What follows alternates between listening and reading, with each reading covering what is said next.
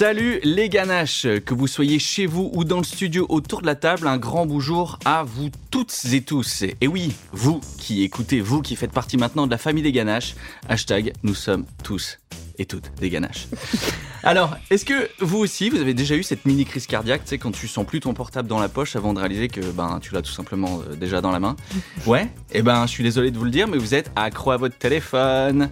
Et vous savez qui commence à faire ces mini AVC aussi? Eh ben, le monde de la culture dans sa globalité, qui cède petit à petit aux sirènes de ce petit appareil dont on n'arrive plus à se séparer. Et oui, ce mois-ci, on s'attaque au musée qui, en tête de proue de ce mouvement, crée de plus en plus de scénographies qui doivent être instagrammables avant tout, afin de répondre à cette urge de partage sur les réseaux sociaux et attirer de nouveaux visiteurs RIS. Est-ce que ce virage est vraiment une bonne chose pour le milieu de la culture? Elodie vous explique tout ça tout à l'heure.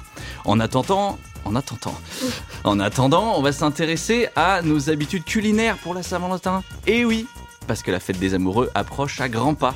Là-dessus, le monde est divisé. On est allé vous poser la question dans la rue à Lyon. Certains la fêtent en grande pompe, d'autres ne changent rien à leurs habitudes, quand les derniers profitent juste de l'occasion pour se faire une bonne bouffe. Quoi qu'il arrive, Serena va vous donner ses bons plans pour bien manger en ce 14 février, et ça, quoi que vos plans soient, ça vous sera utile. Et enfin, pour la partie histoire de Lyon de l'émission, on va voir pourquoi on dit que Lyon était la capitale de la résistance. Petit flashback dans les années 40, au moment où Lyon portait en son sein les espoirs de la jeune résistance française, avant de devenir le haut lieu de la lutte ouverte contre l'occupant allemand. Et bien sûr, tout au long de l'émission, on vous distillera toutes nos recommandations, expositions, spectacles, restaurants, concerts, tout pour vivre un mois de février riche, avec dans l'émission un pic évidemment lors de l'agenda culturel du mois. Restez dans le coin, il y a du lourd en plus en ce deuxième mois d'hiver de 2023. Mais avant de rentrer dans le vif du sujet, générique. Comment on fait avec l'iPhone, avec le MSN, avec le. Comment on fait? Comment on fait pour intéresser un gamin sur euh, l'Iliade et l'Odyssée? Comment on fait? Oui, c'est notre culture. Bienvenue dans Ganache, c'est le podcast culturel où on parle concert, séries, histoire, gastronomie, film, musique et spectacle à la sauce lyonnaise. Pouvait-on venir à Lyon sans parler de la cuisine Bah, Je ne le crois pas. Nous ici, nous aimons tout. Les produits, la culture, la musique, tout Il y a une ganache, une ganache au chocolat. Ganache est un podcast produit par Heure Bleu, le webzine des sorties lyonnaises. Retrouvez-nous sur notre site internet heurbleu.fr et sur les réseaux sociaux à Heure Bleu Lyon.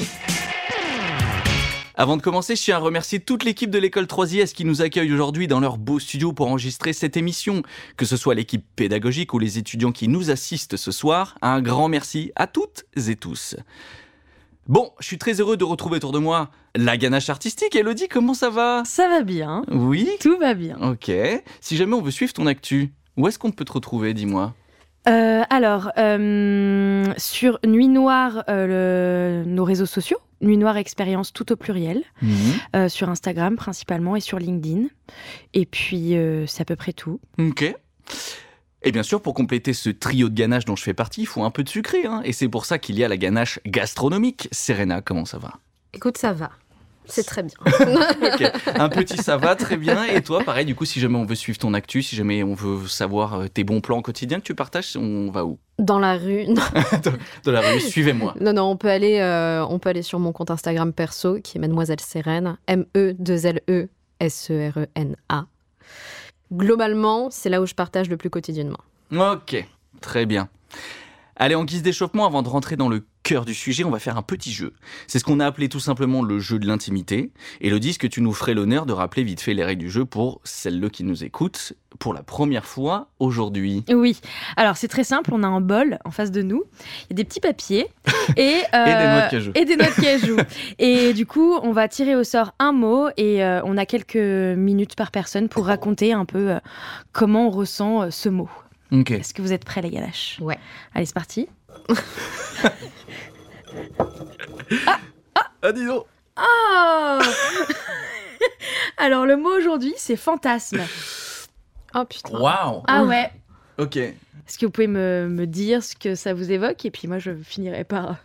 la- la- Alors, tu sais quoi Je vais poser la même question que la, la semaine dernière. Quel, genre, pour préciser, c'est quel type de fantasme? Ce Bah, que vous c'est à toi voulez. de voir, le mot est fantasme. À toi de décider.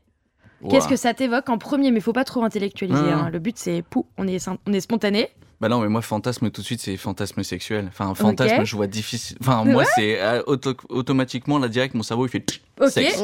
Et, et du coup, Désolé. Il faut que je dise mes fantasmes Ah mais d'accord. Cette émission a pris un virage euh, érotique, très bien. non, t'es pas obligé. hein. Non mais je... Non mais voilà. Si la question c'est qu'est-ce que ça, à quoi ça me fait penser, c'est ça. Ok. Moi, je suis ravie. Il y a mon père qui est en train d'écouter. C'est merveilleux. Euh, non, mais en vrai, c'est très connoté sexuel, mais t'as plein de On choses. Moi, j'ai plein de fantasmes culinaires, c'est-à-dire toute ma liste de restos que je veux tester euh, dans le monde, genre Ah. le Noma, le machin, le truc.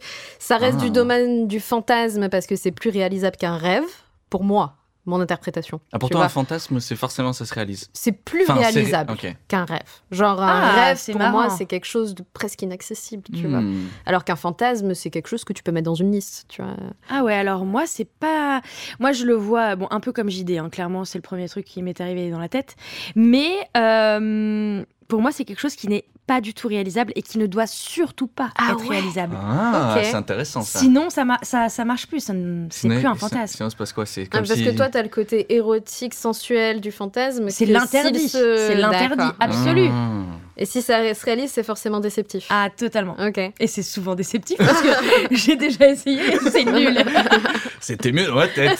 Exactement. Ok, ok. Ah, j'avoue, c'est pas mal ça, cette interprétation du fantasme. Ok. Je t'avoue que je crois que j'ai jamais intellectualisé ça, hein, du coup. euh. Bah voilà, c'est pour ça que cette rubrique existe. Hmm, très Moi, intéressant. j'aimerais j'aimerais bien que les gens nous disent ce- quelle est leur définition du, Ouais. du fantasme. Ah ouais, tu vois, parce qu'on est trois personnes et on avait trois réactions quand même vrai. assez différentes. Bah, de toute façon, on va y avoir un extrait qu'on va partager sur, euh, sur Instagram. Donc, euh, n'hésitez pas en, en commentaire ou dans, le, dans le, le petit widget là en story de nous dire, on partagera pas si vous voulez pas, hein, euh, de nous dire que- quelle est pour vous la définition d'un fantasme. Comme ça, ça sera hyper intéressant parce que déjà, rien que là, autour de la table, Mm, on en a trois différents. Donc, ouais, euh, carrément. c'est hyper cool.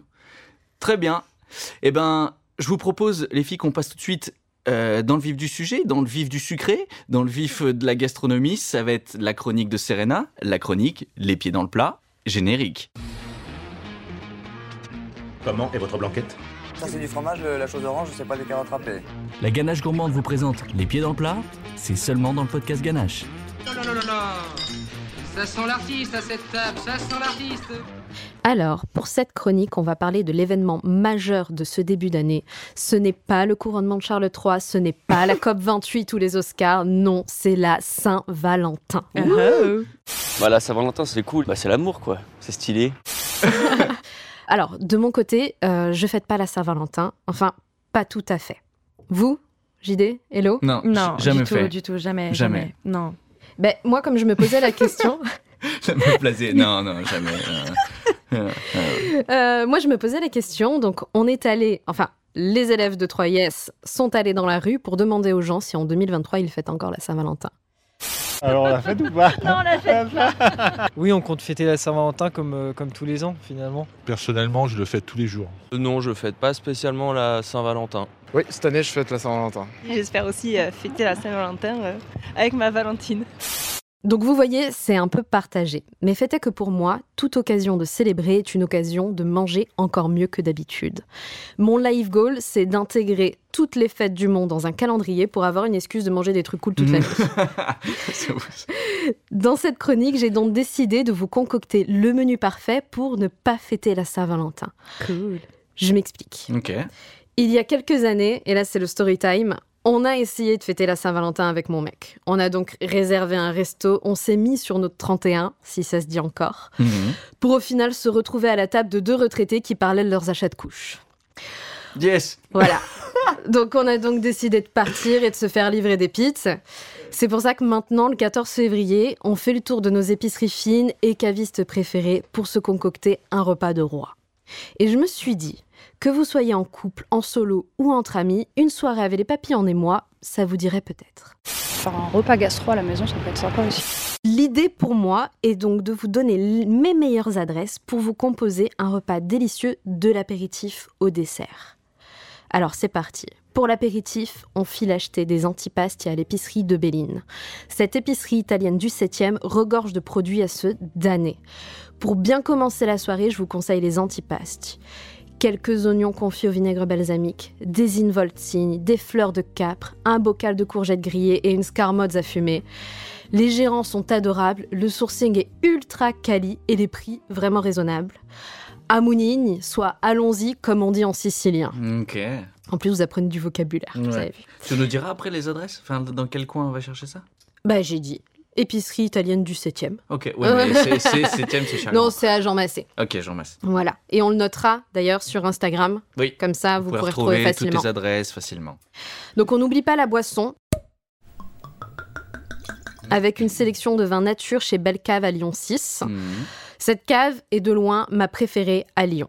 La sélection est pointue, Benjamin et son équipe sont d'excellents conseils et ils ne poussent pas à l'achat. C'est bien simple, je leur fais tellement confiance que je range, je leur donne mon budget et je les laisse choisir pour moi. Euh, D'ailleurs, ils ont eu un arrivage il y a quelques jours de, des foulards rouges, qui est une de mes plus grosses claques de l'année en termes de vin. On n'est que sur des vins nature, Mm. donc euh, franchement, fantastique. Je peux euh, ajouter une petite suggestion. D'un point- euh, vin nature euh, dans le 6 euh, vers Foch il y a une cave qui s'appelle Saint et Soif qui a ouvert il y a pas longtemps spécialisée vin nature spécialisée Beaujolais aussi. Des références de Barjot j'y suis allé récemment parce que la cave où j'allais euh, d'habitude fermait. Incroyable. Trop bien reçu. En plus c'est enfin honnêtement c'est cher stylé. T'as une grande table au milieu où tu peux où ils font des dégustations tous les jeudis en invitant des vignerons. Trop bien. Saint et Soif dans le 6 franchement Et il y a le verre coquin aussi dans le 7 qui est super cool, pas très loin de Saxe Gambetta. C'est marrant comme on a plein d'adresses où acheter du vin. c'est ça quand t'as passé 30 ans Euh, alors, pour suivre, on passe à l'entrée. Alors là, on file au jeu de quilles dans le premier. Et on commande un coq en pâte. Est-ce que vous savez ce que c'est? Ah, je l'ai su, je crois, un coq en pâte. Je me souviens Non, plus. pas du tout. Alors, un coq en pâte, c'est une merveilleuse variation de pâté croûte Oui. et de l'oreiller d'aurore. C'est ça.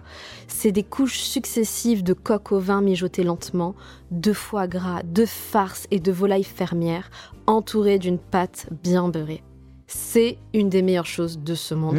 J'en ai la chair de poule, rien que d'en parler. Ok. Alors, euh, il faut savoir qu'il y en a régulièrement au jeu de quilles, mais c'est toujours mieux d'appeler pour en mettre de côté. Euh, et vous en aurez pour plusieurs jours parce que ça se vend en version 1 ou 2 kilos. Waouh. Voilà, c'est merveilleux. Donc c'est pour ça que c'est là d'où vient l'expression être comme un coq en pâte. Tout à fait. C'est genre vraiment, t'es t'es bien quoi. T'es bien. Ok, ok, ok, ok, stylé. T'es dans ton foie gras. T'es bien mijoté. ok. Bah c'est l'amour quoi, c'est stylé. Donc pour le plat, on a deux choix. Vous ne voulez pas cuisiner, vous filez à l'épicerie à Belle dans le deuxième ou dans le sixième pour un poulet au mori ou un gratin dauphinois. C'est traditionnel, c'est délicieux, c'est réconfortant. Que de demander de plus? Si vous avez l'âme d'un chef, vous passez chez Popiette. C'est une boulangerie dans le troisième vers Paul Bert. Et vous commandez ces roulements de tambour. Popiette. Cette boucherie ne travaille que des viandes de qualité et cerise sur le beefsteak crée des popiettes différentes très régulièrement, ce qui permet de pas se lasser et d'y trouver son compte pour une soirée comme la Saint-Valentin. On passe au fromage, évidemment. Ah oui. Il y a plein de fromageries à Lyon. Mais l'une de mes préférées reste la fromagerie Saint-Antoine, à Lyon 2, à Cordeliers. Une belle sélection de fromages français, un vrai savoir-faire. Bref, je vous la recommande mille fois. Vous achèterez évidemment un cœur de Neuchâtel en forme de cœur. On est sur une pâte à camembert en un peu plus mousseux. C'est parfait avec un blanc ou avec du cidre. Ou encore une tome aux fleurs. D'ailleurs, nota bene pour les personnes qui veulent offrir des cadeaux. Généralement, on préfère la tome aux fleurs à des fleurs. J'adore la tome aux fleurs. C'est incroyable. Tu vois. Et pas de bouquet, Euh, par contre. Non. Euh, voilà, donc ça vient d'Alsace, c'est fondant en bouche, il y a des belles notes de noix, c'est à tomber par terre. Et si vous passez à la fromagerie, vous pouvez dire bonjour à Jérémy de ma part. Ok. Et pour le dessert, euh, deux options encore une fois, une avec et une sans gluten. Pour avec gluten, on va passer chez Guillaume Flochon euh, dans le 9e. Donc j'ai essayé de baliser un peu tous les arrondissements. Mhm.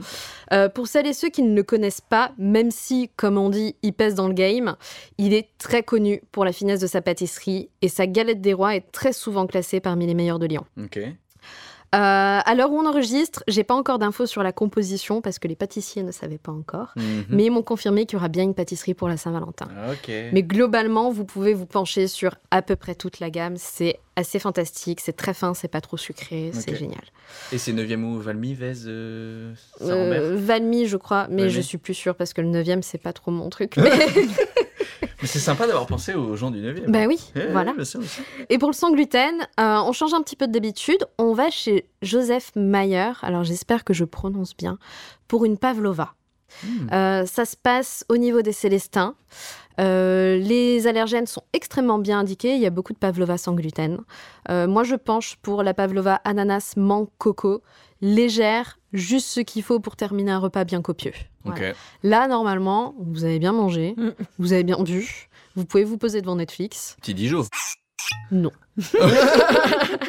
J'ai pas pensé. Allez Allez Alors, Petite, petite chartreuse. écoute, conseille-nous un endroit où acheter un petit Dijon. Eh ben écoute, The Whiskey Lodge, c'est la référence, euh, c'est rue Ferrandière. Très Euh, la référence de tous les spiritueux à Lyon depuis des années, euh, Mm, les yeux fermés. Qui d'ailleurs font des très très belles soirées dégustation. Oui, c'est vrai. Euh, voilà, maintenant j'espère que vous salivez et que grâce à cette chronique, vous allez vous lever le 15 février avec un petit citrate de bétaïne. C'est le marqueur d'une bonne soirée quand on a plus de 30 ans. Après, normalement, avec le, avec le vin nature, ça va bien, euh, t'as pas trop mal. Je te rappelle qu'on a quand même un coq en pâte, Ouais, un gratin dauphinois, Ouais, ouais, un dessert, du Ouais. fromage Et de la sapinette. Et de la sapinette. Mais non, justement, un sapinette, ça a fait, ça a fait couler. Mhm. Tout dépend de la quantité que t'en Ok. bois. Voilà. Ok, trop bien, dis donc, euh, de très belles adresses. Je- J'en connaissais euh, Pas beaucoup. pas beaucoup. Ouais. Très bien. C'est- Moi, dans mes préférés, qui je trouve est trop méconnu à Lyon, tu as le jeu de quilles. Ouais. euh, qui est connu par un petit cercle d'habitués. Moi, j'ai fait une ou deux soirées là-bas. Tu as une grande table d'hôtes. Tu as une très belle, de très belles références de vin, Mm. une petite épicerie très sympa. Et franchement, ce, ce coq en pâte, c'est franchement, j'en ai un souvenir, mais Ouais. mémorable. Ouais. Ouais, ouais, c'est extraordinaire. Quand t'as un truc qui t'a marqué comme ça, c'est souvent Ah bon signe. Ah. Et surtout culinairement, tu vois, genre, hmm, Ouais, ouais. Ok.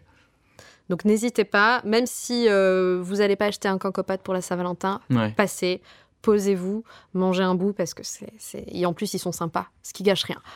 C'est très bien. Hello, t'as des plans, toi? Du coup, euh, peut-être ça t'a donné envie de, de faire un, un- un petit repas de?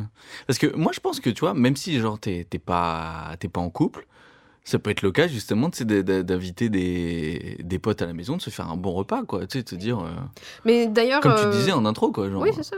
Tu te fais une petite soirée entre amis, des choses à manger, un petit film Netflix, Mm. euh, une bonne bouteille et c'est parfait quoi. Ouais. Moi, je sais que même solo, des fois, euh, j'ai pas besoin du 14, du 14 février, je dis 14 juillet. du 14 février pour se faire un bon repas et kiffer, quoi. Genre, euh, t'aimes Oui, bien oui, pour moi c'est juste un prétexte en fait. Ouais, voilà. Voilà. Pour moi, c'est euh, ce que je disais. Si je pouvais foutre toutes les fêtes euh, du calendrier, hop, ensemble, tous les jours, t'as un C'est ça. petit truc à fêter. Bon, aujourd'hui, c'est la. Saint-Mathieu. Allez, go. hein, ça se fête. du coup, ça- est-ce que ça ah a non, mais changé moi, tes ça plans, me... Tu vois, je... je... Genre, c'est c'est C'est pas un une principe journée que tu... tout à fait normale. Ouais. euh, il ne se passe rien. Si j'aime bien voir des copines, que Ah, des copines, oui. tu vois, en Ouais. mode euh, on est entre nous, la sororité absolue, Ouais. voilà, et on boit du vin. On mange pas. Merci beaucoup Serena pour cette euh, chronique euh, où bah, t'as pas vraiment mis les pieds dans le plat, mais euh, on a mis les pieds dans beaucoup d'adresses en tout cas. Ouais. Ça c'est cool, ça ça fait plaisir. Euh, je vous propose qu'on passe euh, à l'instant euh, agenda culturel du mois. Non, à la télé, on voit que des trucs où il faut parler en anglais. Ça vous choque que Ah bah moi, ça me défonce même, ça me choque pas, ça me défonce. L'agenda culturel lyonnais, c'est seulement dans Ganache, le podcast culturel à la sauce lyonnaise. Dans mon programme.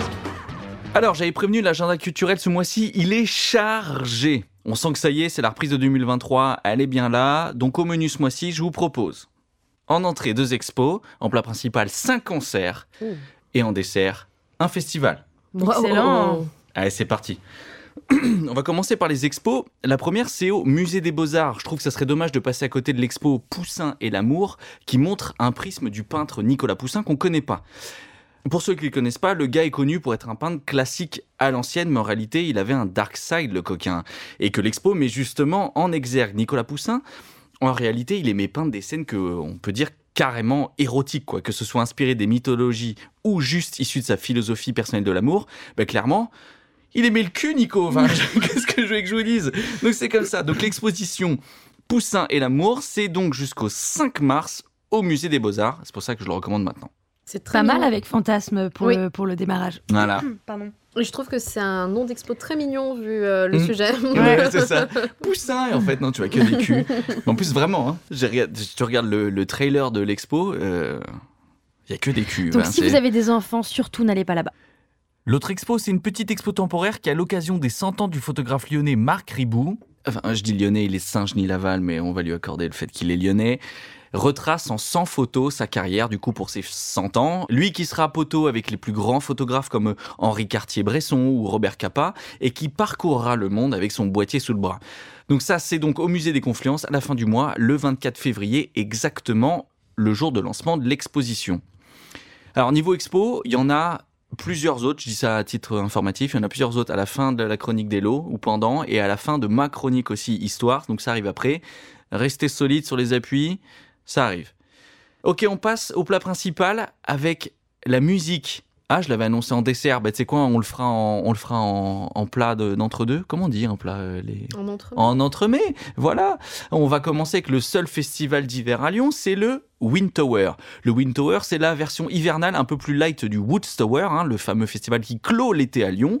Euh, donc là, ça dure trois jours. Il y en a pour tous les goûts, avec une scène rap, une scène électro, une scène comédie club et moult animations en journée.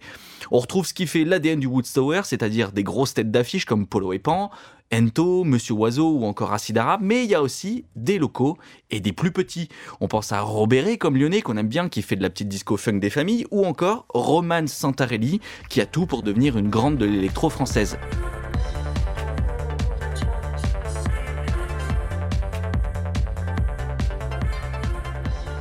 Cette année, ça se passe à la Halle Tony Garnier et c'est du 24 au 26 février. Côté concert, il y a aussi du lourd. Donc là, on passe au plat, principal avec un king de la soul qui vient au Transbo, c'est Lee Fields. Mais si vous connaissez, ou au moins vous avez déjà entendu ne serait-ce que ces sons samplés par les plus grands du hip-hop, parce que Lee Fields, c'est ça.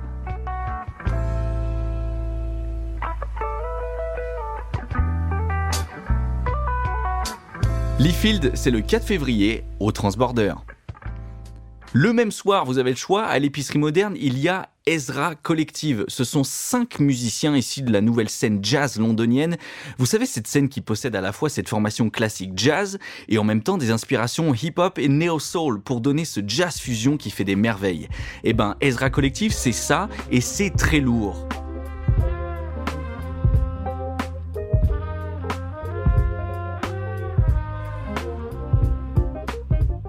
Ils viennent de sortir un nouvel album et donc si vous en pouvez plus d'attendre Jazz à Vienne, c'est donc à l'épicerie moderne qu'il faudra aller le 4 février. Vous aimez le rap français et le rap US en même temps? Eh ben vous allez être refait parce que Loud, il a la double culture, il nous vient direct du Québec et il envoie des punchlines qui mélangent français et anglais avec un flot de ouf. Si vous connaissez pas et que vous vous prétendez fan de rap, allez le voir tout de suite parce que ça vaut vraiment le détour. Deux pieds au sommet, j'ai planté mon flag. Les gars, ils ont fall off, ils ont pané leur bag. Ils ont voulu me dis pour raviver leur carrière. C'est tombé à l'eau, puis ça a pas fait de vague. C'est tout pour le bag, c'est tout pour le cream. Tout le monde en tournée, j'ai tout pour le team. J'ai mis Loud, c'est au beat, marché gare le 7 février. Alors on fait un 180 total niveau genre de musique parce que là je vais vous parler de musique classique. Et oui, je vous parle d'une des plus grandes symphonies composées par un Français qui fait partie en plus des classiques de l'Orchestre national de Lyon. Camille Saint-Saëns, fier représentant de l'ère romantique, use de l'orgue avec merveille pour sortir sa troisième symphonie. C'est donc, évidemment, à l'Auditorium de Lyon les 23 et 25 février.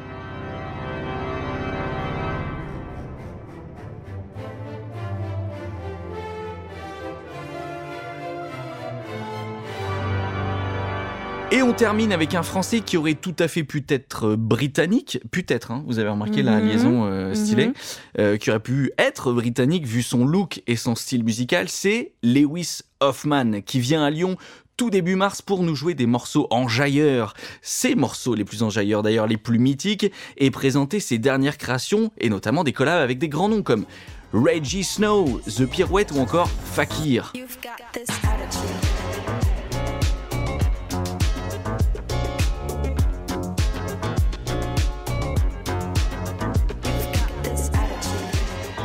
Lewis Hoffman, c'est le 2 mars au Ninka KO. Et voilà, c'est fini pour l'agenda du mois. Enfin, presque, puisque rappelez-vous, il y a des recos thématiques aussi à la fin de chaque chronique. Donc, euh, comme d'habitude, on reste vif, on est concerné, on est là. Ça va arriver par la suite. Aussi, n'oubliez pas que vous pouvez retrouver toutes les infos et les détails sur tous les événements qui ont été cités dans l'agenda des sorties sur heurbleu.fr. J'ai envie de tout faire. Ah, mais ça fait plaisir. Ouais. Ça a l'air cool. ah, mais là, en plus, c'est vraiment espacé sur tout le mois de février. Ouais. Euh, ça, ça se bouscule un peu euh, au début, à la fin. hein. Au milieu, ça- on rouille un peu. Mais au milieu, il y a la Saint-Valentin pour manger plein de Ah, et trucs. voilà Voilà, c'est très bien. Comme quoi, eh, le mois de février, j'avais annoncé qu'elle allait être riche. C'est très bien comme ça. On va passer à la ganache artistique. hein. C'est le moment où on attaque la chronique art et spectacle. Elodie, c'est à toi de jouer. C'est pas possible ça. Bah si, si, c'est possible. Le mec, il a saigné du nez sur un fond blanc, il demande 30 000 euros. La Ganache Artistique vous présente sa chronique art et spectacle, seulement dans Ganache, le podcast culturel à la lyonnaise. Au moins l'art contemporain, hein. Alors, salut tout le monde. Euh, Aujourd'hui, j'aimerais qu'on réfléchisse à un sujet qui fait partie de notre vie, l'utilisation de notre téléphone portable, et ce, dans le monde culturel. Bon, je vous apprends rien, on est complètement méga accro à notre portable, hein, clairement. Euh, Aujourd'hui, j'avais envie de donner euh, la parole à vous, Lyonnais, pour savoir comment vous utilisez votre portable au musée. D'ailleurs, j'en profite pour remercier les étudiants euh, 3IS qui ont mené l'enquête tels des inspecteurs. Alors, euh, pour commencer, on leur a demandé une première question. Est-ce que vous allez souvent au musée? On écoute. Alors, euh, musée, expo, ouais, euh, oui, j'y vais assez souvent parce que j'aime beaucoup. Euh, très rarement, je me rends aussi au musée. Ouais, moi aussi, ça, c'est euh, exceptionnel. Quatre fois par an, un truc comme ça? Ouais, un truc comme ça, quand Ouais. on en a l'occasion en fait, quand on a du temps libre. euh. Je vais souvent au, au musée, toutes les fois que je suis en voyage. Oui, je vais beaucoup dans les musées. Alors là, vous avez entendu des témoins qui ont entre 20 et 60 ans, globalement. Évidemment, ça montre pas euh, la diversité des Lyonnais, mais c'est un échantillon plutôt intéressant. Par curiosité, je suis allée voir quel musée était le plus fréquenté à Lyon. Du coup, les ganaches, je vous pose une question. C'est quoi le top 3 des musées les plus visités? Et si vous pouvez encore aller plus loin, me donner à peu près un nombre de visiteurs. Les, to- les top Ah. 3 Lyon? Ouais. Je dirais le MBA. Mac. Attendez, ouais. Le ouais. Mac. En premier? Non, Ah, Beaux-Arts non, en premier. Confluent. Ah Beaux-Arts. non. Mais il y a beaucoup de touristes. Ouais. Moi, j'aurais dit, moi, j'aurais dit Confluence, le Mac. Hmm. Et euh, si on compte le potentiel touristique, euh, celui du Vieux-Lyon, Ouais, dont j'ai perdu Gadagne. le nom. Gadagne. Moi, je dis Beaux-Arts, Confluence, Gadagne. Ok, alors vous avez tout faux. Mais non. non. Enfin, à peu près. En Le fait, premier- c'est le musée des pompiers. C'est le musée de Guignol. Ah non, oui, non, c'est le, les décors de cinéma. Alors, Dans le Vieux-Lyon. attendez, attendez. Si, c'est lui, c'est En lui, première partie, oh, oh, pardon, en, pr- en top 1, nous avons le musée des confluences. Eh, tu vois Ah, Il y a 680 000 à peu près visiteurs par an. Bon, Mais là, non. là, je vous donne un chiffre 2019. J'ai pas trouvé 2022. ok. Le deuxième, Oui, c'est avant. Covid, de toute façon. donc. Ouais. Le deuxième, c'est le musée des Beaux-Arts à Lyon. Ah On a Denis 300 Brogniart. 000 visiteurs, c'est-à-dire quasiment deux fois moins que le musée des Confluences. C'est dingo. Punaise. Et en troisième place, là vraiment, moi, j'ai, je savais pas, je, Mm. Le musée du cinéma et de la miniature Eh Ouais, oui, voilà, dans le ça, Vieux-Lyon, ouais, si. qui fait 222 000 Euh, visiteurs. Non, mais il est cher rempli à C'est chaque fois. incroyable. Ouais. Et d'ailleurs, petite information, j'ai eu l'occasion de rencontrer euh, l'un des messieurs du musée du cinéma et de la miniature et pas mal de choses vont changer sur les prochains mois, Oui, prochaines parce que années. ça a changé de propriétaire. Exactement. Donc il y a de belles choses qui vont arriver. Je peux pas vous en dire plus, mais voilà. En Allez, tout cas, tu tu t'exclus. euh, non, non, non. Y a un- non, non, j'ai signé un contrat et tout. non, non, non. Non, mais il y a sûrement un peu plus d'immersion. Nous verrons. Nous verrons. euh, rien n'est fait. Mais en tout cas, voilà, je trouvais ça super intéressant de savoir quels étaient les top 3. Ouais. Le musée Gadagne, je crois, qui est en sixième position, si je dis pas de bêtises. Et en cinquième, on a le MAC de Lyon. Ouais. Euh, D'ailleurs, le, MAC, parle- c'est celui qui est Le à musée internationale Ouais, exactement. D'ailleurs, petite reco, il y a une expo qui va commencer le 24 février au musée d'art contemporain, qui s'appelle Incarnation. Ça a l'air vraiment génial.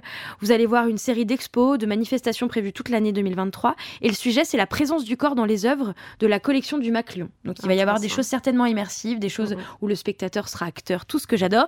Voilà, allez-y, c'est fin février.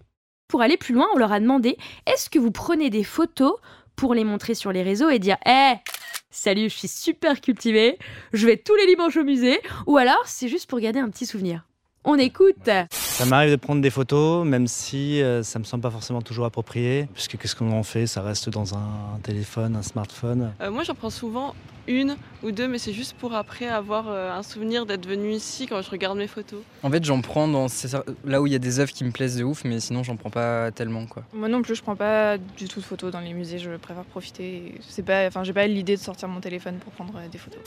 Et vous, les ganaches, alors du coup, qu'est-ce que vous réponderiez à cette question? Bah, moi, tu vois, genre, typiquement, le... ce que tu as décrit, genre en mode Ah, c'est pour me la péter, je vais au musée, machin, et en même temps, c'est pour y des souvenirs, bah, je fais les deux.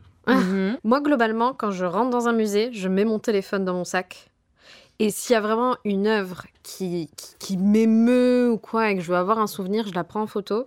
Mais généralement, j'essaye de pas le toucher du début à la fin. Mm. Parce que pour moi, l'idée d'aller dans un musée, c'est de déconnecter. Mm. Donc ça m'embête un peu que mon téléphone soit omniprésent. Très vois. bien. Parce que Je suis d'accord. franchement, on est tous d'accord. Là, les, les musées, y- les trois quarts prennent des photos tout le temps. Euh, ils sont juste là pour faire du feed Instagram, en fait. C'est Oui. c'est affligeant. Attends, quand tu dis les musées, Bah, les visiteurs les musée visiteurs des musées, Ah oui, oui. voilà, c'est euh, Bah. ils regardent même plus les œuvres, c'est Ouais. je vais prendre Exactement. une photo 30 secondes, Ouais. même pas Bah.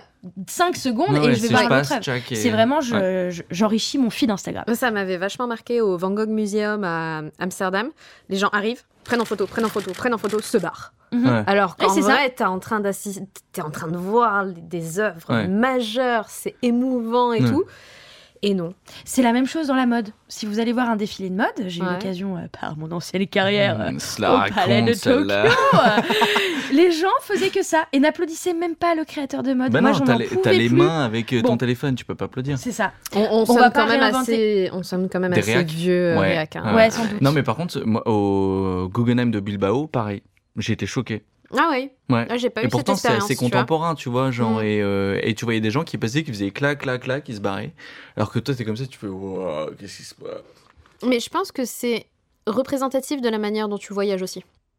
Tu vois ce que je veux dire? Il y Ouais, a des gens qui voyagent Avec pour prendre en photo et machin. C'est les voyages Et il y a des gens qui Moi, voyagent pour l'expérience. Tu vois Ouais. Et le musée, je trouve que c'est le parfait exemple. Mm. Ouais. Bon, du coup, ça fait une super euh, transition. En gros, nous, on peut être français un peu pudique quand même par rapport à d'autres pays. Euh, et je sais pas si vous savez, mais depuis 2018, il y a des musées qui ont ouvert comme des petits champignons partout sur la planète pour être juste des musées Instagrammables. Du coup, ça soulève pas mal de questions dont on va parler juste après. Donc, comme je vous le disais, il y a une nouvelle génération de musées qui a vu le jour. Ces musées, enfin, ces lieux créent clairement des installations immersives pour que vous, public, vous puissiez vous poster sur Instagram et faire leur propre com. Ils sont plutôt malins. C'est pas, pas si bête. D'ailleurs, j'ai vu qu'en 2014, le hashtag Museum Selfie Day avait été lancé. C'est la journée mondiale du selfie dans les musées. Donc tous les 16 janvier, on l'a raté cette année, mais l'an prochain, vous pourrez vous en souvenir. Vous pouvez faire des photos et mettre ce petit hashtag. À Los Angeles, en 2018, il y a le Museum of Selfie qui a été inauguré. Et vous savez quoi? Au lieu d'avoir un audio guide pour apprendre des choses, vous émerveiller de collections, non, on vous donne une perche à selfie. Mais oh là là, Et mais ouais. c'est pas interdit ça Ouais, justement non. parce que t'as des gars qui rentrent dans les tableaux, qui, qui s'éclatent la gueule, non? Du coup, dans ce musée, vous trouverez rien, hormis des décors, pour vous mettre en scène. Ah bah voilà. Bah, le musée de l'illusion à Lyon, c'est exactement ça. hein. Toujours dans le même pays, aux États-Unis, le pays du McDo, il y a un musée entièrement consacré à la crème glacée. Bah, oui, oui. Non, mais c'est incroyable. Le MOIC, le Museum of Ice Cream. America. America. Je suis désolée, moi ça me choque pas. Bah, moi, moi, quand Ah j'ai vu voilà. ça, j'ai La complètement ganache bugué. euh, gastronomique a parlé. Perso, Mais tu attends, me, mais tu me mets de la demain glace- un musée de, du fromage, euh, je suis contente. non mais le fromage, ça peut se conserver. La glace, qu'est-ce que tu fais? Ça Attendez, Non, mais justement, c'est ça là où c'est dépend. intéressant. Moi, j'imagine, ouais. En gros, on invite les, les visiteurs à se mettre en scène dans des piscines de bonbons Ah. ou encore à chevaucher des licornes. C'est ça les décors. J'imaginais pas ça. Ouais, voilà. Attends, de la glace, la glace à manger, on Oui, est oui, d'accord oui, absolument. Oui, non, mais, Mais moi, si tu me parles de ouais. l'historique de la glace à manger, des Ah machins et tout, ça m'intéresse. Si t'as une dégustation, un machin, ok. Mais Euh, effectivement. D'ailleurs, euh, euh, pour, info, euh, les Romains avaient de la glace euh, déjà. hein. C'est eux qui, qui mangeaient déjà de la glace. Comment ils faisaient? Eh ben, je sais pas. Mais par contre, je sais qu'il y avait des techniques de conservation, typiquement euh, des espèces de frigo, euh, et ils mangeaient de la glace. Ok. Bon, je peux continuer? Ouais. Merci beaucoup. Euh, Vas-y, rebondis sur ça. Non, non, mais euh, euh, du coup, tout ce que je raconte, c'est que c'est cool. Vous devenez acteur de votre visite. Vous devenez presque même des œuvres d'art. Mais franchement, un musée, c'est pas un lieu où on est censé être émerveillé et apprendre des choses sur le monde. Franchement, c'est la question que je vous pose, vous les ganaches et vous, auditeurs is. Au-delà de ça, une question me chafouine. Ils appellent ça des musées. Alors, juste, j'aime bien mettre des définitions parce que, comme vous l'avez déjà entendu dans la première chronique, bon, j'aime bien remettre un petit peu l'église au milieu du village. Donc, qu'est-ce qu'un musée? Pour trouver la définition la plus claire et surtout la plus institutionnelle, l'organisme international des musées réunit toutes les personnes qui travaillent au sein de ces structures dans le monde entier pour réfléchir à sa définition de qu'est-ce qu'un musée. Donc chaque année, ils se, ils se retrouvent dans un endroit. Cette année, c'était à Prague en 2022, euh, parce qu'en fait, un musée, ça change tout le temps. C'est comme la Mhm. société. Donc il faut toujours remettre cette définition à jour. Je vous cite, qu'est-ce qu'un musée en 2022 2023, peut-être que ça changera. Un musée est une institution permanente à but non lucratif et au service de la société qui se consacre à la recherche, à la collecte, à la conservation, l'interprétation et l'exposition du patrimoine matériel et immatériel. Ouvert au public, accessible et inclusif, il encourage la diversité et la durabilité. Les musées opèrent et communiquent de manière éthique et professionnelle avec la participation de diverses communautés. Ils offrent à leur public des expériences variées d'éducation, de divertissement, de réflexion et de partage de connaissances. J'espère que je vous ai pas perdu. Du coup, est-ce qu'un musée selfie est un vrai musée? Franchement, pour moi, pas du tout. Mm. Donc, s'il vous plaît, faut pas mélanger les torchons et les serviettes. Bien d'accord. Merci beaucoup. Bien d'accord. Bravo Bon, madame. Merci. Super ce que vous dites. Merci beaucoup. En tout cas, je terminerai cette chronique par une question pour vous les ganaches. Ah. Elle est un peu longue, alors euh, préparez-vous. Juste avant de vous la poser, on a parlé d'utilisation de notre portable pour prendre des photos Hmm. et faire la promo d'expo. Hmm. Mais on peut aussi utiliser notre téléphone comme un moyen d'en savoir plus sur les expos. Personne n'en a parlé d'ailleurs dans les, dans les reportages. Du coup, dans ce contexte, le téléphone est un support de médiation culturelle. Ouais. Un support d'outils, pardon, médiation culturelle. Juste une petite précision. Un outil de médiation culturelle, pour ceux qui ne savent pas, c'est un outil qui permet de vous relier avec les œuvres, pour juste que vous compreniez un peu mieux les œuvres et la démarche des artistes. Donc, est-ce que vous, mes ganaches, vous pensez que l'utilisation des téléphones au musée comme outil de médiation est une bonne ou une mauvaise chose Je vous laisse la parole et après je vous donne mon point de vue.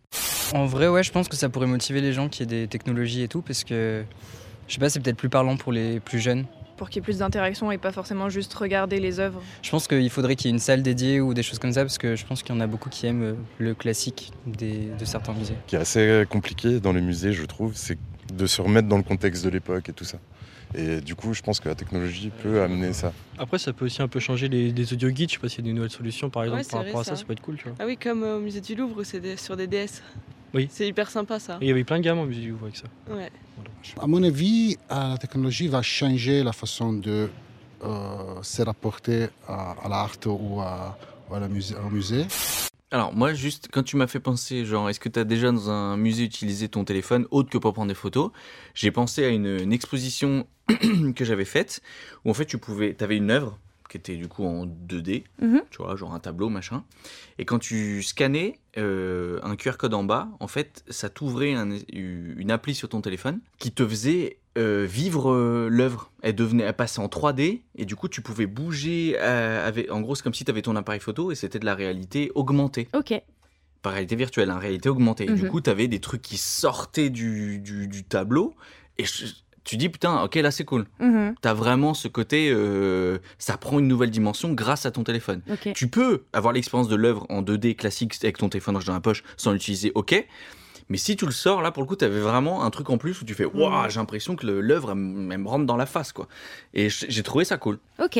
Moi, je pense que c'est plutôt le côté pratico-pratique, c'est que le téléphone va remplacer petit à petit l'audio guide euh, pour une bonne partie des nouvelles générations.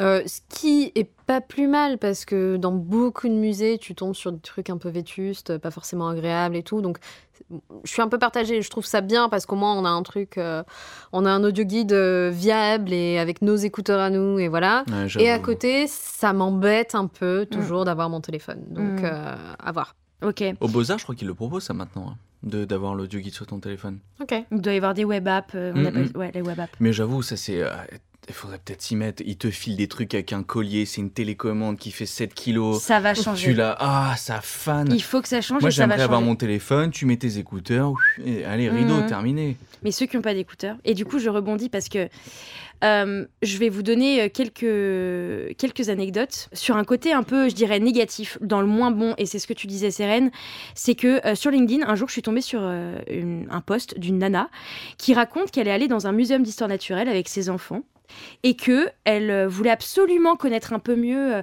les espèces qu'elle voyait. Et on lui demandait systématiquement de faire, de flasher un QR code. Hmm. Il n'y avait rien d'écrit. Ouais. Donc elle était obligée de sortir systématiquement son portable pour normal. flasher. Un, euh, en fait, ceux qui n'ont pas envie d'écouter, euh, enfin qui n'ont pas du tout envie, Mm. ils font comment? Et deux, ça veut dire que euh, on est complètement dépendant de notre portable et qu'on peut pas lâcher, euh, on Oui. peut pas lâcher la. la, Puis il y a quand même toute une génération qui a pas de smartphone. En plus, vois. pas du tout accessif. Ouais, niveau Mm. accessibilité, Accessi- c'est zéro. Accessif. euh, Accessible. accessible. C'est excessif niveau euh, Exactement. non-accessibilité. Bon, sur le côté positif, je pense que euh, ce qui est intéressant de se poser, c'est quand vous êtes public euh, et que vous avez envie d'aller dans un musée, c'est dans quel but j'utilise mon portable, Hmm. comment, quand et où. Pour moi, c'est vraiment les, les questions fondamentales. Si on vous propose de l'utiliser pour approfondir vos connaissances, c'est plutôt cool, Mhm. on est d'accord. Mhm. Donc ça me semble totalement pertinent de l'utiliser avant ou après la Ouais. visite, mais pas pendant. Donc en fait, euh, de mon point de vue pour les musées, ça pourrait être intéressant d'enrichir la visite justement avec ces deux temporalités, mais pas pendant la déambulation. Et quand on a plein d'infos avant de venir à un musée, bah du coup on découvre des choses de manière autre que si on arrivait comme une carte blanche. Voilà. Euh, pour moi, le téléphone, c'est une mine d'or pour apprendre, s'amuser et donner accès à des contenus à tout le monde. Parce qu'il y a aussi des personnes malvoyantes, il y a des personnes qui sont Mm. empêchées, qui sont vrai. dans les prisons, qui sont dans les EHPAD. Tout ça, c'est des publics qui sont malheureusement Oublié. oubliés, même si beaucoup de musées, et heureusement, ont maintenant des personnes qui sont dédiées à la médiation culturelle et numérique. Je fais la promo pour un petit projet qu'on a monté, enfin petit, un ambitieux projet qu'on a monté avec ma boîte euh, Nuit Noire. Ça va faire un lien avec toi, JD, Mm. et ça fait un lien avec le mien. Donc c'est pas mal. Si un jour vous vous baladez à Villeurbanne, il y a plein de balades sonores pour en savoir plus sur l'histoire de la ville à travers des habitants, enfin à travers des, Des des- témoignages. des ouais. d'habitants, Mhm. des commerçants, des archives, plein d'histoires, des fictions même. On vous a même replongé dans des histoires qui sont passées euh, en 1800 et quelques. Donc quand vous vous y rendrez, si vous croisez des lignes de couleur au sol, vous marchez dessus et vous les suivez. Vous trouverez un QR code et vous pourrez apprendre tout en regardant ce qui vous entoure parce que c'est une balade sonore donc euh, vous n'êtes pas tout le temps sur votre téléphone, vous regardez les bâtiments et on vous raconte des histoires. Stylé. Vous serez incollable sur la ville de Villeurbanne parce qu'il y a pas mal de choses à dire Ouais. et à entendre. Ça faisait partie du Capital de la Culture ou- Exactement, c'est un projet qui a été mené pour euh, la capitale de la culture française 2022 parce que pour ceux qui ne savaient pas, Villeurbanne était la capitale de la culture en France. Euh, En je tiens- 2022. En 2022. 2023 sera une autre ville, mais c'est pas grave, on l'a fait quand même. 2023, Bastia encore, c'est candidate. Ah, Donc, Ah, euh, c'est pas ouais. décidé encore? Bah non, en tout cas à l'heure où j'écoutais la radio, Ok. c'était pas décidé. Ok, ok, ok. très bien. Ou pas officiel. Ouais, ouais, ouais, bien sûr, bien sûr. Bon, je terminerai par une petite citation de Robert Filiou, un artiste contemporain. L'art est ce qui rend la vie plus intéressante que l'art. Allez, je vous laisse méditer. C'est tout pour moi. Salut à méditer.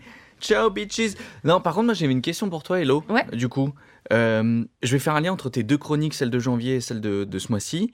Genre, pour toi, un téléphone, ça peut pas être un outil d'immersion au sein des musées. Si, si, je n'ai pas dit le contraire. Bah, tu disais que justement, euh, le téléphone, ça, avait- ça devait être bien avant ou après, mais pas pendant. Bah, en fait, pendant, ça peut être bien dans un espace dédié, par exemple, mais pas pendant toute une déambulation. Ou alors, il faut pas être figé sur ton téléphone. Si tu écoutes un audio guide, par exemple, scénarisé, Hmm. narratif, qui t'emmène dans une histoire, oui. Mais du coup, le but d'un musée, c'est quand même d'observer ce qui nous entoure et de sûr. regarder les œuvres, on Bien est d'accord. Donc, si on est figé sur notre téléphone, pour moi, ça marche pas. Ouais. Donc, pourquoi pas avoir une salle? D'ailleurs, une des personnes qui a, qui a été. euh, qui a témoigné a dit pourquoi pas avoir une salle immersive dans chaque musée Ouais. où on a vraiment ce moment de où on est avec notre portable ou avec plein d'outils numériques de nouvelles techno la VR et compagnie Hmm. mais par contre le reste de la déambulation euh, pas forcément Ok. Pour laisser la place à la scénographie classique. Exactement. euh, Ouais, ouais. C'est un endroit Et où on est censé oublier la réalité, normalement. Et oublier le temps. Et oublier le temps. Mhm. Donc si on est sur notre portable, il y a l'heure. On a nos messages, nos notifications, Ouais, ouais. euh, nos appels WhatsApp, enfin tous ces trucs quoi. Donc moi, j'ai déjà vu des pélos qui faisaient des, des lives Insta en visitant le musée. Ah ouais. Ils disaient, regardez, je suis là, machin et tout. Je dis, mais, mais gars, mais qu'est-ce que tu fais? Ouais. Euh, J'ai l'impression qu'on Qu'on est des réacs. réacs. Mais c'est. ouais. Non, mais après, enfin, moi, c'est juste que ça as- va à l'encontre de tu ma visite du musée. Hein, genre, Oui, oui. euh, après. euh, Tu as tout à fait Mais je sais raison. même pas si ils ont pas légiféré là-dessus. Tu vois, le mec il cherche des lois. Non mais tu sais genre en mode euh, pas le droit de. Et après, il va se plaindre sur Facebook. Mais... Non mais j'en suis pas à poser des reviews hein, non plus, mais je veux dire Ah. euh, c'est. euh, Eh, attention, on glisse euh, rapidement. Allez. Mais bon. Merci, Hello. Mais de rien. Merci Elodie pour cette belle chronique sur les téléphones portables et le milieu de la culture. Euh, je vous propose qu'on se fasse une petite pause musicale euh, avant d'enchaîner sur la prochaine chronique qui sera la mienne d'ailleurs. Euh, je propose qu'on écoute bah, en relation avec euh, le concert qui arrive, hein, un morceau iconique de Lewis Hoffman. On va écouter Attitude.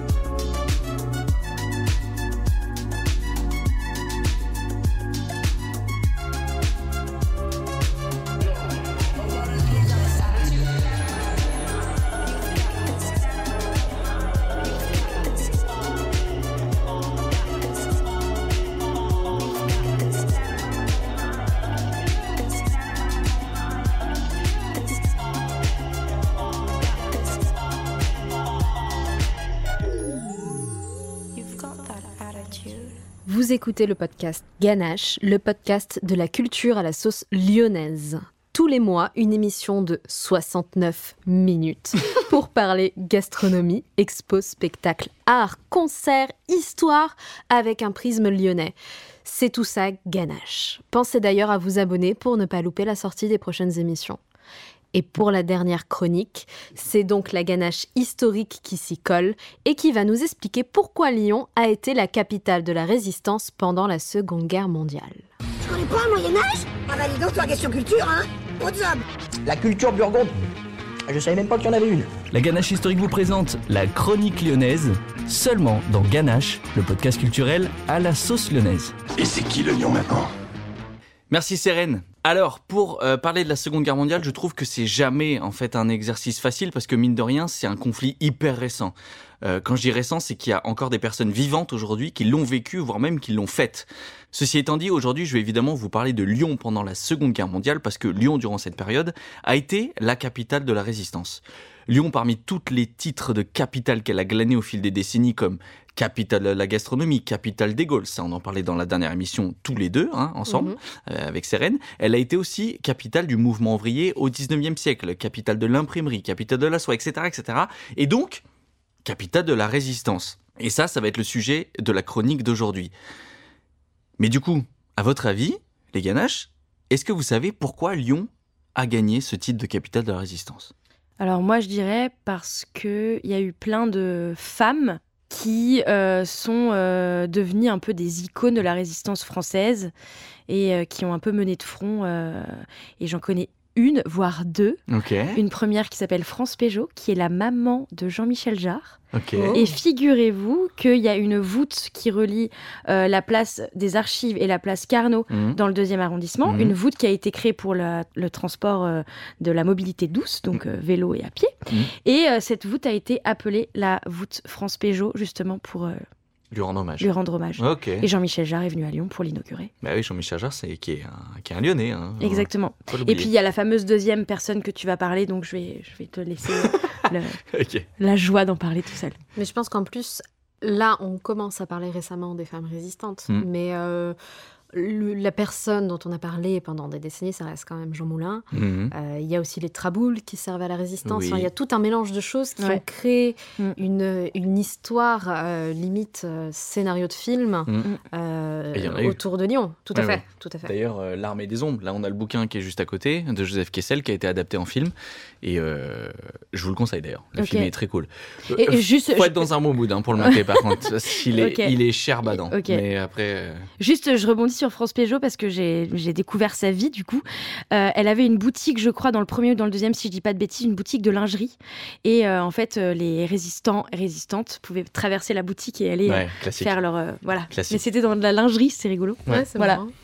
ben, en, en tout cas, vous avez donné que des bonnes réponses. Ah, vous avez donné que des bonnes réponses. Quelle culture générale.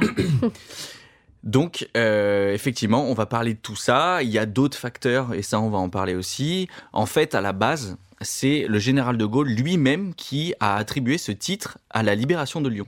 Ça s'est fait euh, quasi après, lors d'un discours qu'il a prononcé au balcon de l'hôtel de ville, avec cette phrase mythique.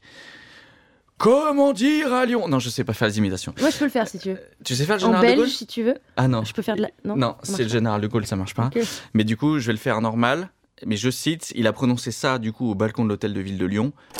Comment dire à Lyon toute l'émotion, toute la gratitude que je ressens de cette capitale gauloise qui fut ensuite la capitale de la résistance française et qui est aujourd'hui une très grande ville de notre France couverte de blessures éclatantes dans son honneur et emportée par son espérance. Et en fait, euh, juste après, il y a eu euh, énormément de reprises de ce discours, évidemment. hein. on est, euh, on est juste après-guerre, il faut reconstruire la France, il faut donner un élan, il faut donner une propagande de reconstruction. Et le mot capitale de résistance est resté ancré et notamment porté par la presse. Et c'est à partir de ce moment-là où, en fait, que ça s'est vérifié, qu'on a commencé en plus à réunir tous les récits de résistants et de résistantes, qu'on a croisé ça aux archives, et on s'est rendu compte, en fait, bah ouais, c'est à Lyon que se sont synchronisés et réunis les premiers petits groupes de résistants dès 1940, qui ont formé rapidement de vrais réseaux tentaculaires avec une hiérarchie militaire, des soldats, des caches, des imprimeries clandestines, des fonctionnaires acquis à la cause dans tous les services publics, etc., etc. Bref, la capitale de la résistance, point à la ligne, c'est pas négociable. Et ça, c'est dans les faits. Ce qui fait que Lyon a pu devenir, du coup, capitale de la résistance, c'est une conjonction de plusieurs facteurs. Je vais en citer trois majeurs. Déjà de 1, démographiquement, Lyon, c'est une grande ville, Ouais. avec des villes satellites aussi très denses et très ouvrières. On pense à Villeurbanne, on pense à Vénissieux, à Bron, à Rieux. Ce qui fait que d'un côté, les résistants pouvaient facilement se fondre dans, dans cette foule, hein, qui était nombreuse, et de l'autre côté, bah, la police et les renseignements galéraient à contrôler cette même foule. Le deuxième facteur, il est historique. Lyon est une ville fortement républicaine, avec des racines profondément ancrées notamment du côté de la lutte ouvrière. Les ouvriers sont en effet massivement syndiqués et organisés. De l'autre côté, du côté des patrons, on a une bourgeoisie qui est riche et suffisamment nombreuse pour que l'argent circule facilement. Qui plus est, donc je l'ai dit en intro quand je parlais de Lyon, capitale de l'imprimerie, il y a toujours une imprimerie qui est euh, bah, une industrie qui est hyper solide, qui va des grandes presses aux petits ateliers familiaux et qui permettra rapidement aux premiers groupes de résistants d'imprimer facilement leurs premiers tracts et leurs premiers journaux. Et troisième facteur, c'est la géographie. Que ce soit à l'échelle micro ou macro. Donc là, je vais dé- dé- détailler en deux sous-points. Micro, parce que les infrastructures pour se déplacer rapidement et discrètement en ville sont là. Il y a les tramways, il y a les bus, il y a les trains, et en plus de ça, il y a les traboules. T'en parlais, Sérène. Oui. Ce réseau de couloirs et de cours intérieurs qui permettent à la fois de semer les condés en cas de poursuite, mais en plus d'utiliser les boîtes aux lettres, qui ne sont pas surveillées quand il n'y a pas de gardien à l'entrée des immeubles, pour faire passer des messages en toute discrétion. Euh, question que je me suis toujours posée, donc Oui. peut-être que tu as la réponse. Euh, à quel moment les traboules ont été créés ou alors est-ce que c'est vraiment pendant la première la- pendant les Non, non, premières ça existe euh, bien avant. Ouais. Non, non, en fait, à la base, les traboules, euh, donc déjà, ça vient de transboulare, qui veut dire euh, traverser, euh, donc du latin. Et en fait, ça a été- c'était surtout été utilisé euh, sur les rives de Saône parce qu'il n'y avait pas de place. Euh, les, le vieux Lyon, c'est coincé entre la colline de Fourvière et la Saône.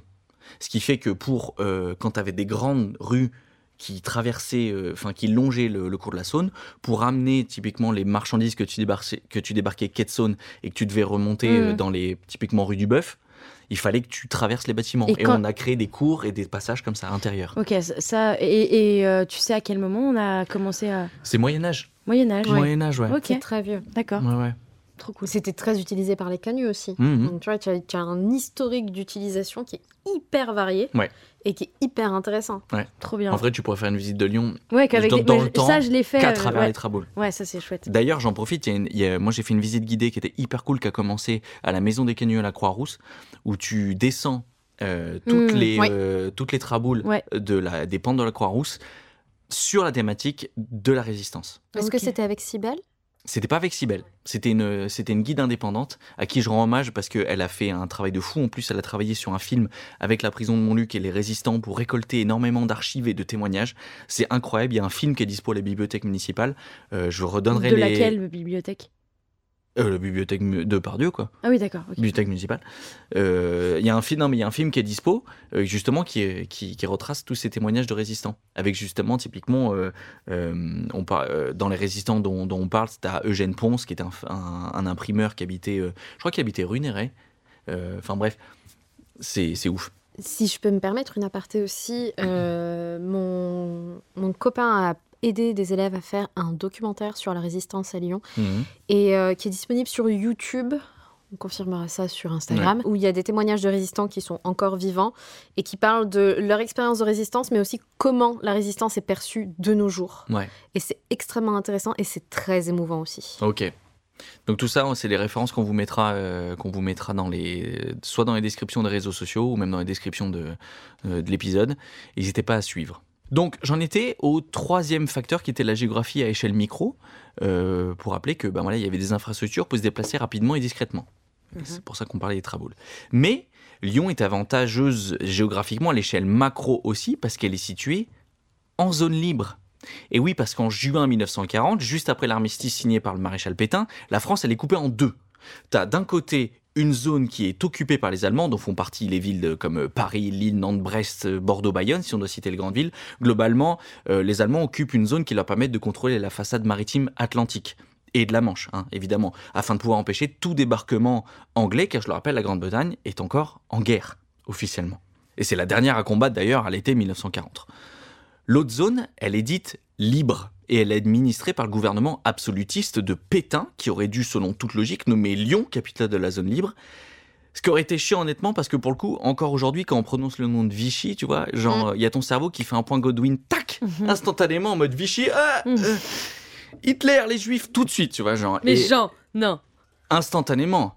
Genre, te Oui. pastille, pastille Vichy, euh, machin. euh, c'est encore énormément dans nos. Et vrai. en fait, ça aurait été chiant en tant que lyonnais d'avoir que Lyon soit là. Donc, bon, euh, en fait.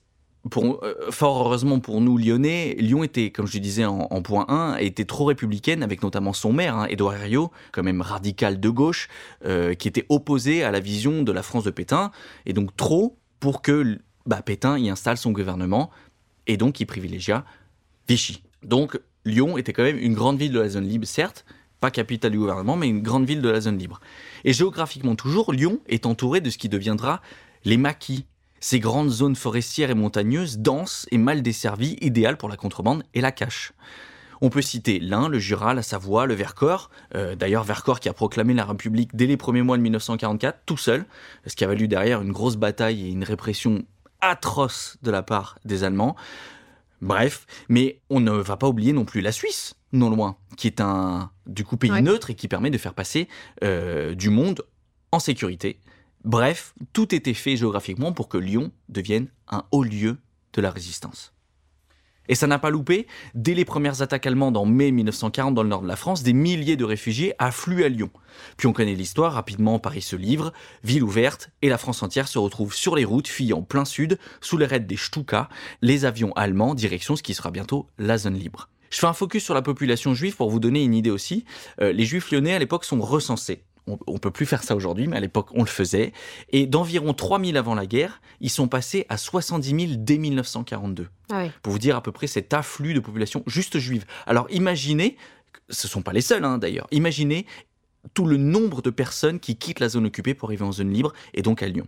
Et ce notamment pour renforcer, ça a servi, les groupes de résistants, hein, on pense notamment aux intellectuels, aux artistes qui étaient très engagés politiquement et qui tout de suite se sont engagés pour consolider les groupes de résistance sérieusement à Lyon. Et parmi les tout premiers groupes qui voient le jour dès 1940, on peut citer notamment Franc-Tireur, ou encore le groupe dont font partie Lucie et Raymond Aubrac, Libération Sud, ou encore Liberté, un des tout tout tout premiers, et finalement Combat, le groupe de Bertie Albrecht. Euh, vous voyez, j'ai cité énormément de femmes, donc on retrouve ce que tu disais, Elodie. Tous ces groupes dès 1940, euh, j'insiste sur 1940 parce que c'est c'est pas le cas partout en France, hein, mais tous ces groupes-là, très rapidement, ils ont en commun d'entreprendre des actions de résistance. Alors en 1940, résistance, euh, quand on pense action de résistance, on va penser forcément à faire sauter des trucs. En 1940, c'est pas du tout le cas. Mhm. Euh, ça veut surtout dire contrer d'abord la propagande hyper forte du régime de Vichy, euh, qui mine de rien séduit, on va dire 90% des Français, voire même 95% des, pourcents des Français. Et donc du coup des Lyonnais. C'est bien plus tard, en 1942, quand les rationnements seront hyper durs et que les rafles de juifs, slash communistes, slash syndiqués, slash toutes les minorités euh, que tu veux deviennent courantes, que la population commence à voir d'un bon œil la, résistance. Pas avant. C'est Lucie Aubrac, en fait, euh, dans, ses, euh, dans ses mémoires, qui est hyper active à, à Lyon à l'époque, décrit très bien les actions des informations qu'on faisait au tout début de la résistance. Pour vous donner des exemples, à Lyon, on fabrique des faux papiers, on planque les copains qui passent par Lyon, on imprime des journaux clandestins, on tague les murs avec des croix de Lorraine, on oublie intentionnellement des tracts partisans dans des lieux fréquentés, voire même on met des tracts directement dans la poche des gens quand ils font la queue pour obtenir leur beurre, leur lait, euh, quand on est dans les queues euh, pour le rationnement. C'est ce genre d'action euh, qu'on peut faire. On vole des tickets de rationnement, on recrute des collègues. Voilà, tout ça s'est mis en place lorsqu'on n'a pas les moyens militaires de lutter encore. Et parmi les coups d'éclat classiques, les coups d'éclat classiques, pardon, euh, que j'aime bien citer, il y a le coup euh, de prétexter une erreur d'impression un matin auprès d'un kiosque à journaux pour remplacer un ballot entier de journaux de Vichy avec des faux journaux de Vichy qui portent le même titre, mais qui sont blindés d'articles qui sont pro-résistance. Hmm. Et ça, ça marche. Tu diffuses les idées largement comme ça. Au début, c'est vraiment susciter l'adhésion de la population à la cause de la résistance. Lyon est donc très tôt le siège principal de la résistance française avec tous les mouvements de résistance de la zone libre qui ont leur QG ici à Lyon, si bien que François Morin, qui était un grand résistant, il explique que, je cite, on ne pouvait pas faire 10 mètres sans se heurter à un autre camarade de clandestinité qu'il fallait ignorer jusqu'à ce qu'on se précipite sur lui une heure après, comme un frère. Donc c'est marrant de se dire que, voilà, là on est en 1940-1941, il y avait déjà énormément de résistants qui tournaient et ça s'activait. Et ça c'est uniquement à Lyon, c'est ça qui est ouf. Et plus les mois passent, plus les réseaux lyonnais deviennent structurés et équipés, notamment grâce à Jean Moulin, qui débarque à Lyon en 1942, justement avec mission principale d'unifier les différents groupes et créer l'armée secrète. Rex, qui était son nom de couverture, associé au général Delestrin, va permettre ainsi à la résistance de gagner en efficacité, d'être mieux ravitaillée en armes et de bénéficier d'entraînements paramilitaires. On commence à attaquer la deuxième phase de la résistance. Ce qui fait qu'à partir de 1943, les actions deviennent plus musclées.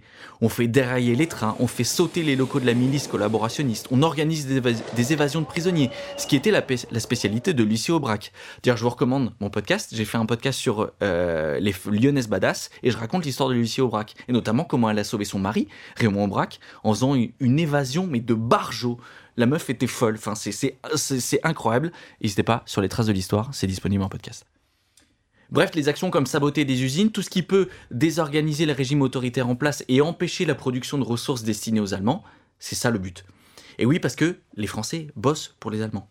Certains malgré eux, d'autres avec plus d'entrain. Je citerai pas de nom aujourd'hui. Mais ces actions sont aussi plus dangereuses, parce que oui, en face, on s'organise aussi. Faut pas oublier que du côté allemand, c'est à Lyon qu'on installe les QG aussi. Les QG d'état-major, d'une Platz commandant de tour, de la Feldgendarmerie, des SS et de la Gestapo avec à sa tête le boucher Klaus Barbie.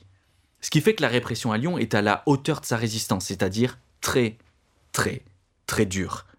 Les rafles sont massives, on peut citer la rafle de la rue Sainte-Catherine, la rafle des Villeurbanais en 1943. Les actions contre les groupes armés sont aussi hyper violentes, comme l'assaut du garage à Rieux-la-Pape, à Vancia, ou bien sûr l'arrestation de Jean Moulin à Caluire en 1943, qui mettra d'ailleurs un gros coup d'arrêt au mouvement résistant, leur tête étant maintenant coupée.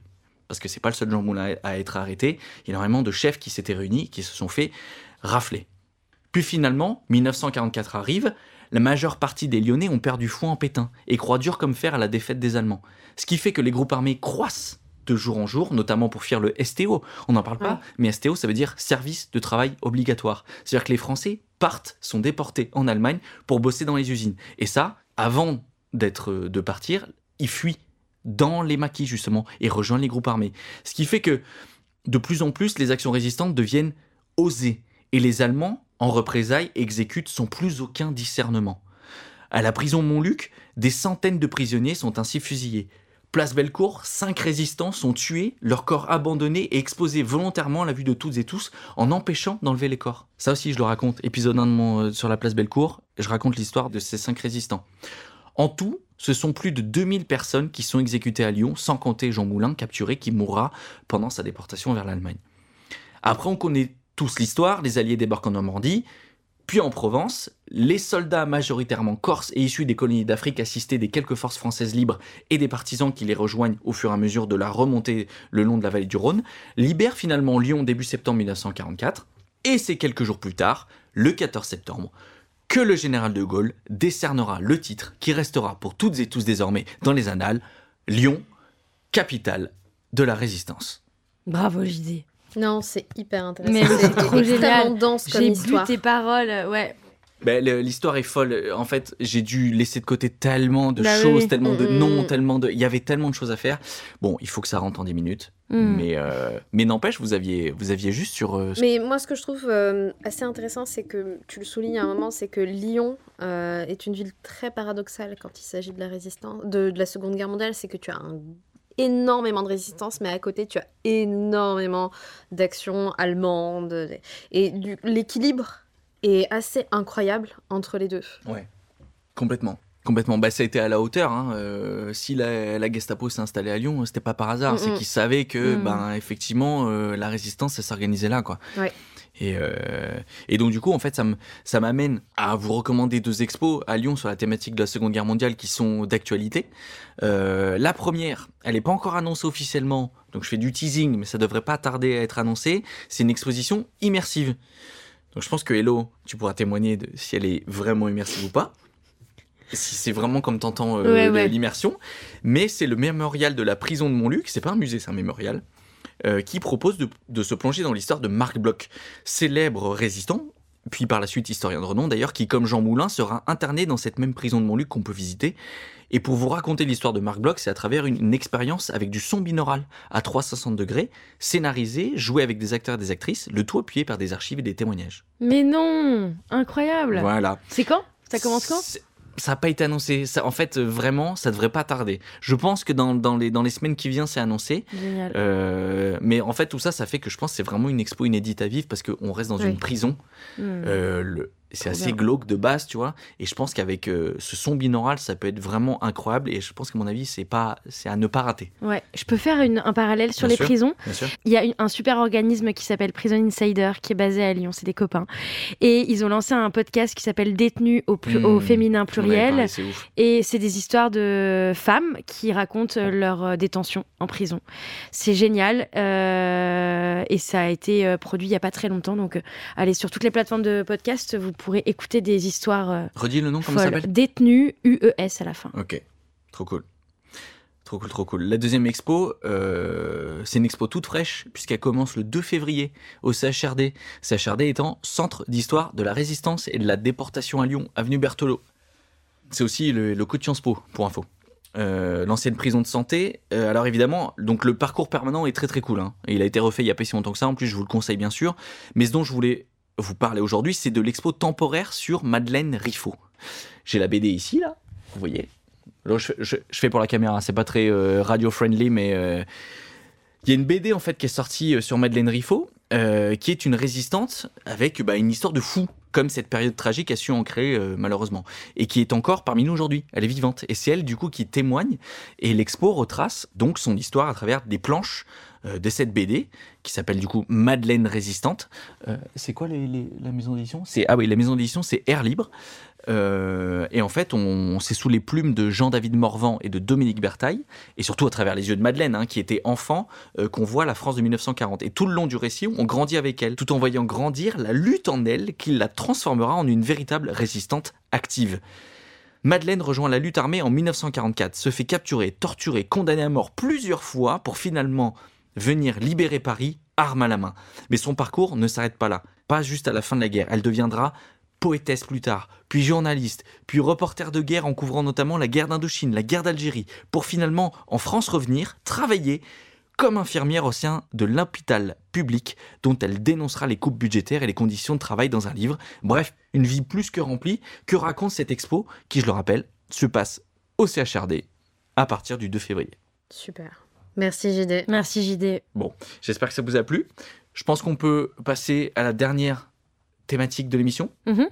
qui sont les recos générales de fin d'émission avant, euh, avant de clôturer. Hein Est-ce que, Elodie, tu veux commencer? Oui, moi j'ai On a droit à une reco. Alors facile. moi je vais en donner trois parce qu'en fait parce que déjà j'avais envie de les mettre dans ma chronique et que du coup je l'ai mis à la fin. Mais toi t'en as mis alors je vais les mettre parce que j'aime bien les quitter. Pour ceux qui m'écoutent et qui me connaissent, euh, bon voilà. Euh, Fais la justice La justice Ok, vas-y. Euh, non, j'ai en fait je vous ai hum, j'ai j'ai imaginé trois recos, deux podcasts et un film euh, en lien avec ce que je raconte dans la rubrique euh, chronique euh, culture.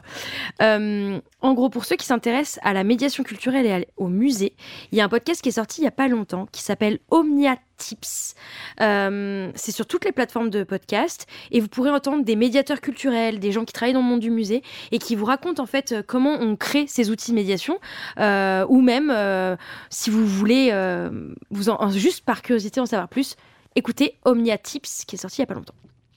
Un autre podcast que j'avais envie de citer en cette, euh, en cette période de couple, ouh, le Saint-Valentin, euh, tout ça, tout ça, tout ça, euh, il y a euh, deux épisodes sur un podcast qui s'appelle On ne peut plus rien dire par Binge Audio, qui sont sortis en décembre et qui s'appelle Qu'est-ce que la Single Revolution? Et l'autre épisode, c'est Est-ce que le couple est une prison? J'ai dévoré les épisodes. Ouais. Ils sont trop cool. Euh, je crois que c'est à peu près une heure euh, de, de conversation. Et voilà. Donc ça, c'est sur Binge Audio. On ne peut plus rien dire. Une dernière euh, reco pour euh, plutôt côté film sur Netflix. Il y a un film incroyable que j'ai vu à sa sortie au cinéma. C'est un plan séquence de 2h30 Mm. qui s'appelle Victoria. C'est un film allemand. Si vous aimez Nils Fram ou vous Mm. ne le connaissez pas, il faut à tout prix que vous le regardiez. C'est très perché. Mais Nils Fram, c'est un, c'est un musicien, on est Oui, d'accord. c'est hein pardon, la bande sonore est de Ouais. Nils Fram de Victoria, mais euh, c'est comme ça d'ailleurs que j'ai découvert cet artiste qui est pour moi bah, l'artiste de ma vie. Nils Fram. Ah ouais, Nils Fram. Euh, bon, pas tout le monde aime. Si vous aimez la musique électronique, instrumentale, contemplative, c'est Oui, pour vous. Non, Sinon, euh, bon. Le Euh, film est fantastique. Le film est Vas-y, mais ça parle de quoi, Victoria? T'as C'est- même pas dit? Alors, on est dans une boîte de nuit. Il est 4 heures du mat. Une nana danse dans un club. Ah, Là, il y a quatre mecs qui déboulent. Je vous en dis pas plus. Vous regardez. Ah, c'est deux heures et demie dans Berlin. C'est incroyable. ok. Euh, Extraordinaire. Ok. D'ailleurs, euh, pour faire le lien par rapport à ma chronique, je suis allée voir Nils Fram à l'épicerie moderne il y a quelques temps. Et dans le concert, on nous interdisait le portable. Et franchement, mais mon Dieu, c'est le meilleur concert de ma Mm. vie. On est d'accord. On est allongé, on écoute, on est à 100%. Et voilà. Et c'est génial. T'es allongé? Bah, moi, je me suis allongée. Après, chacun fait ce qu'il veut.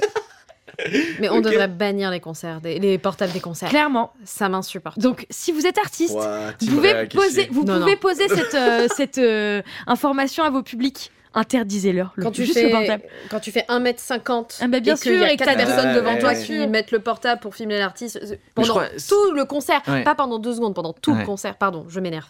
Mais Ah, euh, c'est insupportable. C'est le problème c'est des qui- petites C'est personnes. quel euh, humoriste aux États-Unis euh, qui fait ça? En fait, qui euh, a- ils, ils te prennent le téléphone et euh, genre ils te le font mettre dans une dans une truc. Et s'il y a t'as 1000 gars de sécu, s'il y a un gars qui a le malheur de lever son truc, il se fait sortir, Ah. mais comme un malpropre. Bon, peut-être pas aller jusque-là. C'est les Américains, hein, c'est toujours un peu abusé, mais euh, bon. Ouais. Bref. Voilà, c'était mes recos du mois. Ok. Hum, Très bien. Mais moi, j'ai une seule reco, j'ai respecté la règle. Euh, moi, c'est un vernissage. Euh, ça se passe Oh. au Food Society. C'est le 18 février. Ok. Euh, c'est le vernissage d'Amandine Gilou. Donc, c'est une expo photo. Euh, moi, ce que j'aime chez Amandine Gilou, c'est que elle travaille.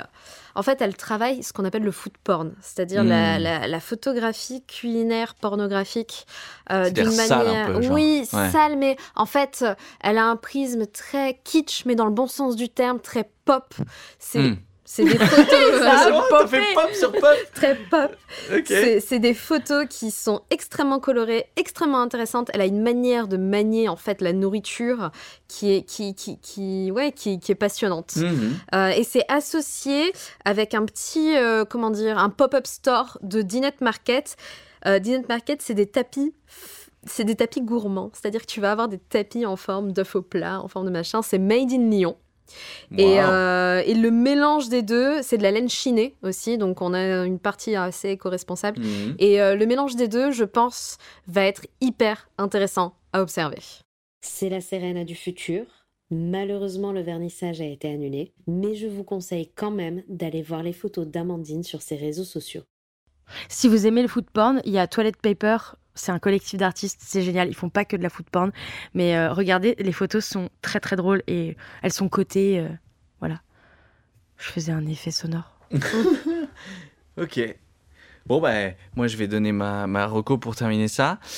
J'en avais deux, j'ai hésité. Mhm. J'ai hésité. T'as pas fait comme Hello. J'ai pas fait comme Hello. Et euh... Ah non, tu sais quoi, je vais vous demander, est-ce que vous êtes plus série ou bouquin? Comme ça, je- comme ça, comme ça, c'est vous qui choisissez. Série. Euh, en, février, on est série. En février, on est série? Ouais. En été, on est bouquin, mais en Ok. février, il fait froid T'es d'accord, ça Je peux pas choisir. Je peux pas choisir. Bon, bah, série alors, ok. Alors, ma série, c'est la dernière série de, de Star Wars qui s'appelle Andorre. Alors, tu vois? Alors, cette réaction, c'est exactement ce pourquoi je vais, je vais argumenter. Parce que les gens se disent Oh, Star Wars, c'est Disney, euh, c'est de la merde. Star Wars Andorre, pourquoi c'est différent du reste De la soupe qui reste? Moi, en tant que grand fan de Star Wars, je vais vous expliquer pourquoi en, en 3 minutes. D'accord. Même pas. Bon, Non, En 30 minutes. secondes, Même pas, 30 30 secondes, 30 s'il te secondes. plaît, là. En fait, il n'y a pas d'histoire de Jedi, de Anakin Skywalker, de la Force, machin. C'est une vraie histoire, c'est des vrais hommes, des gens qu'on pourrait se retrouver. Et pourquoi j'en parle maintenant? Parce qu'en fait, pour moi, c'est exactement la même situation que la France a vécu en 1940 qui est racontée dans, dans cette série. C'est-à-dire un embryon de résistance, parce que ça se passe euh, quand l'Empire prend le pouvoir dans l'univers de Star Wars. Et ce qui est cool, c'est qu'on Star Wars Andor raconte l'histoire de la naissance des premiers noyaux de résistance, qui mènera après aux épisodes 4, 5, 6. Mais ce qui est ouf, c'est vraiment l'humanité de cette série qu'elle transpire. Et surtout, euh, le fait que les personnages sont magnifiquement bien écrits. Il n'y a pas de personnages manichéens. Même les résistants, tu dis c'est des grands gentils machins et tout. Eh, c'est pas si facile que ça. On est dans une période qui est troublée et c'est ouf. En fait, il faut juste imaginer cette histoire-là transposée dans l'univers de Star Wars. Donc il y a des blasters, des machins, c'est futuriste, mais en réalité, c'est une histoire qui traverse tout cet aspect technologie, etc. et qui est universel. Et c'est pour ça que j'ai adoré cette série. Et d'ailleurs, elle a été primée. Elle a été reconnue comme une des meilleures séries, etc. Très bien réalisée. Donc évidemment, c'est sur Disney+. Ok. Et c'est c'est- honnêtement, elle est, même pour moi, c'est la porte d'entrée de l'univers de- Star Wars pour quelqu'un qui a jamais vu, parce qu'il n'y a pas de trucs trop compliqués à comprendre. Il y a besoin de zéro background, d'avoir vu zéro film. C'est très très cool. Ok. On te laisse le bénéfice du doute. Très bien. Regardez, vous me direz. Ok. Eh bien, merci. Merci. Ouais. Et ben on va terminer euh, là-dessus. Je voudrais vous remercier vous, Merci, Serena et Elodie. merci à vous. Hein, mes petites ganaches, d'avoir euh, participé à cette euh, deuxième émission de février qui se termine comme ça. Je voudrais remercier aussi autour de, autour de nous euh, les étudiants de 3IS. Je vais les citer au son. On a Marie de Castro, on a Bastien Pigeon. À la réal, c'est Gauthier de la Lande. À la vidéo, c'est Titouan Vincent. Et à la prod, c'est Colline Aurel. On va aussi citer Jérôme Casabianca, euh, qui est euh, euh, le chapeauteur. Et non pas le chapeauté, ça n'a rien à voir, de, de toute cette équipe-là. Euh, je tiens à vous remercier, vous aussi, auditeurs et auditrices. Vous avez été nombreux à nous écouter. Pour le coup, euh, ça fait hyper plaisir. N'hésitez pas à venir discuter avec nous sur Instagram, sur Facebook, sur les réseaux sociaux en général. Euh, Twitter, on n'est pas trop actif, donc euh, allez pas trop dessus. Mais en gros, sur Insta, euh, c'est là où on est le plus actif. N'hésitez pas à venir nous parler, ça nous fera grave plaisir de réagir sur toutes les chroniques. Il va y avoir des extraits qui vont être publiés. N'hésitez pas à nous suivre, n'hésitez pas à noter aussi, euh, de mettre des étoiles sur les plateformes de streaming. Euh, ça permet de faire mieux connaître le podcast et de permettre de le partager à d'autres personnes. Je vais terminer là-dessus. Merci. Merci. Merci à tous. Merci à tout le monde. Et à bientôt Bisous. sur la planète des ganaches. Bisous, bisous. Ganache est un podcast produit par Heure Bleu, le webzine des sorties lyonnaises. Retrouvez-nous sur notre site internet heurbleu.fr et sur les réseaux sociaux à Heure Bleu Lyon.